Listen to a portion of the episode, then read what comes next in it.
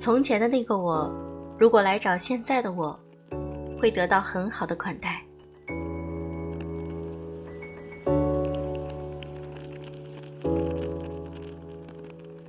用声音触碰心灵，各位好，我是小飞鱼。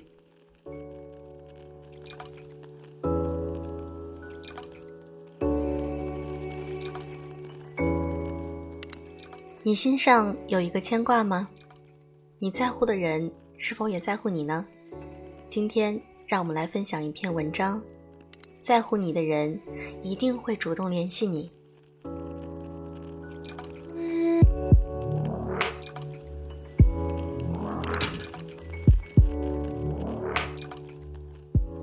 你忍了好久不联系对方，等着对方主动联系你，然而往往事与愿违。原来有一些你自以为很重要的人，你不联系他的时候，他就真的不会联系你。不知道你有没有过这样的情况呢？明明你的心里很想念一个人，却不愿意主动的表达内心的情愫。前段时间在欧洲游的时候，认识了一个小女孩，因为我一直觉得她是一个很自来熟的姑娘，跟她聊天也没有任何距离感。但是回国之后，我发现他的状态突然间变了，他开始变得郁郁寡欢，开始变得茶饭不思。我记得那天回到北京之后，我约他喝下午茶，我问他最近的状态怎么这么丧啊？他说，因为她的男朋友两天都没有找她了。我当时觉得有点惊奇，那为什么你不主动联络他，问清楚情况呢？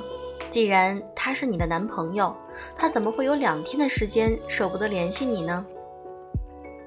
他边喝下午茶边气呼呼地告诉我：“我也不知道啊，我就是不想联系他，我就是想要看看他什么时候才能想起我。”虽然我知道他说的是逞强的气话，可能心里也在安慰自己说：“可能是男朋友最近工作太忙了吧。”我试图转移他的注意力，跟他聊起了工作，可是最后她还是绕回到了她的男朋友，还是忍不住一而再再而三的拿起手机，最后忍不住主动联系了她男朋友。她发去短信问他，为什么两天都不联系自己了？果然，男生回复过来的只是简单的五个字：最近太忙了。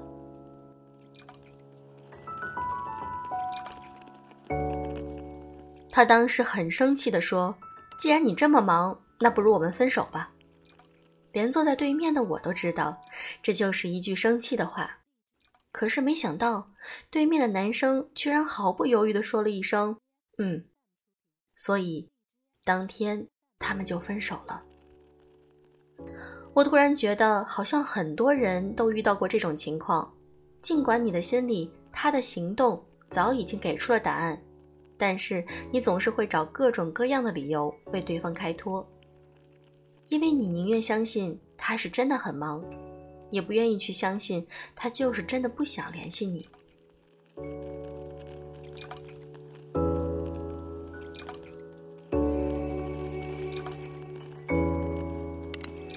我还记得，我以前喜欢一个人的时候，也经常会给他发消息，问他今天在干什么。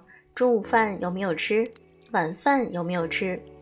晚上睡觉的时候，找尽了各种方式想跟他聊天，而他回复我的，永远都只是隔了好几个小时的“嗯，哦，好的”。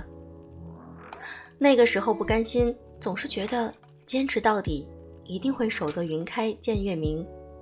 等到后来的时候，有一个男孩子突然很殷勤地对我说。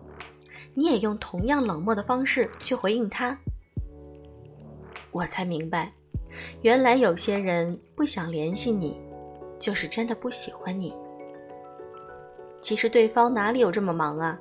如果他真的喜欢你，即使是再忙，他也会抽时间来回你消息，哪怕是当下告诉你我在忙，待会儿再联系你，他也会在等一会儿的时候，等到他有空的时候就主动联系你的。所以，别再傻傻的等着他的回应，也别再期待他的付出。小心翼翼地守着彼此之间微弱的联系了。别再因为对方的三言两语就开心的不知所措了，也别再为了那个不想联系你的人患得患失、委屈难过了。你要知道，在乎你的人，他一定会主动联系你。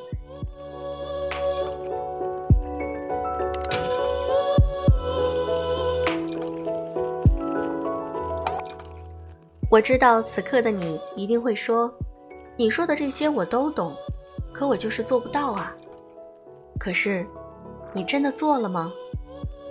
当他不主动联系你的时候，你也逼一逼自己要忍住啊。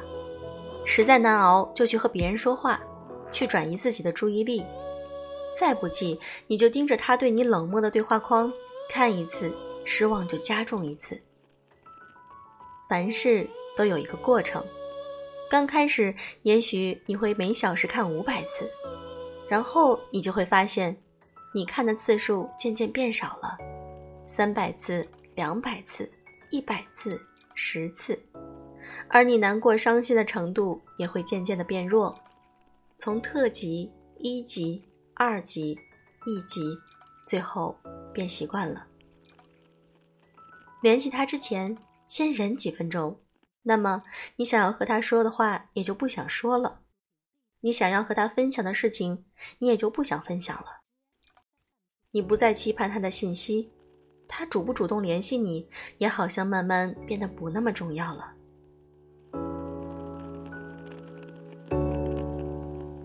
如果你去做了，你会了解，你爱的死去活来、离不开的那个人，最终也会变成你朋友圈里可有可无的头像。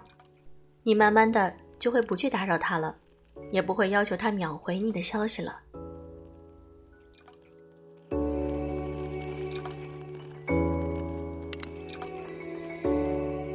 法国著名女作家西蒙波娃在《岳阳情书》里写过这样一句话：“我渴望能见你一面，但请你记得，我不会开口要求要见你，这不是因为骄傲，你知道。”我在你面前毫无骄傲可言，而是因为，唯有你也想见我的时候，我们见面才有意义。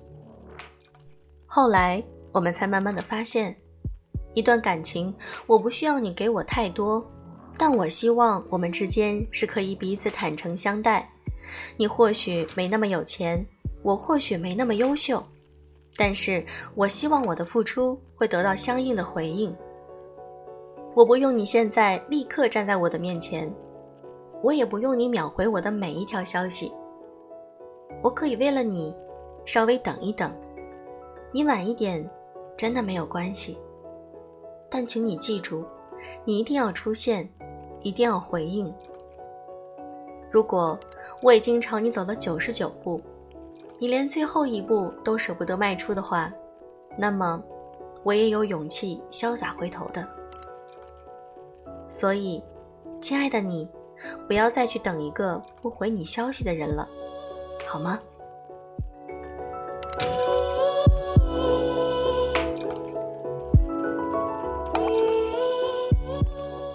真正在乎你的人会秒回你的消息，或者即使他再忙，他也会抽出一个时间来告诉你他现在很忙，但是他一定会有时间留出来专门为你。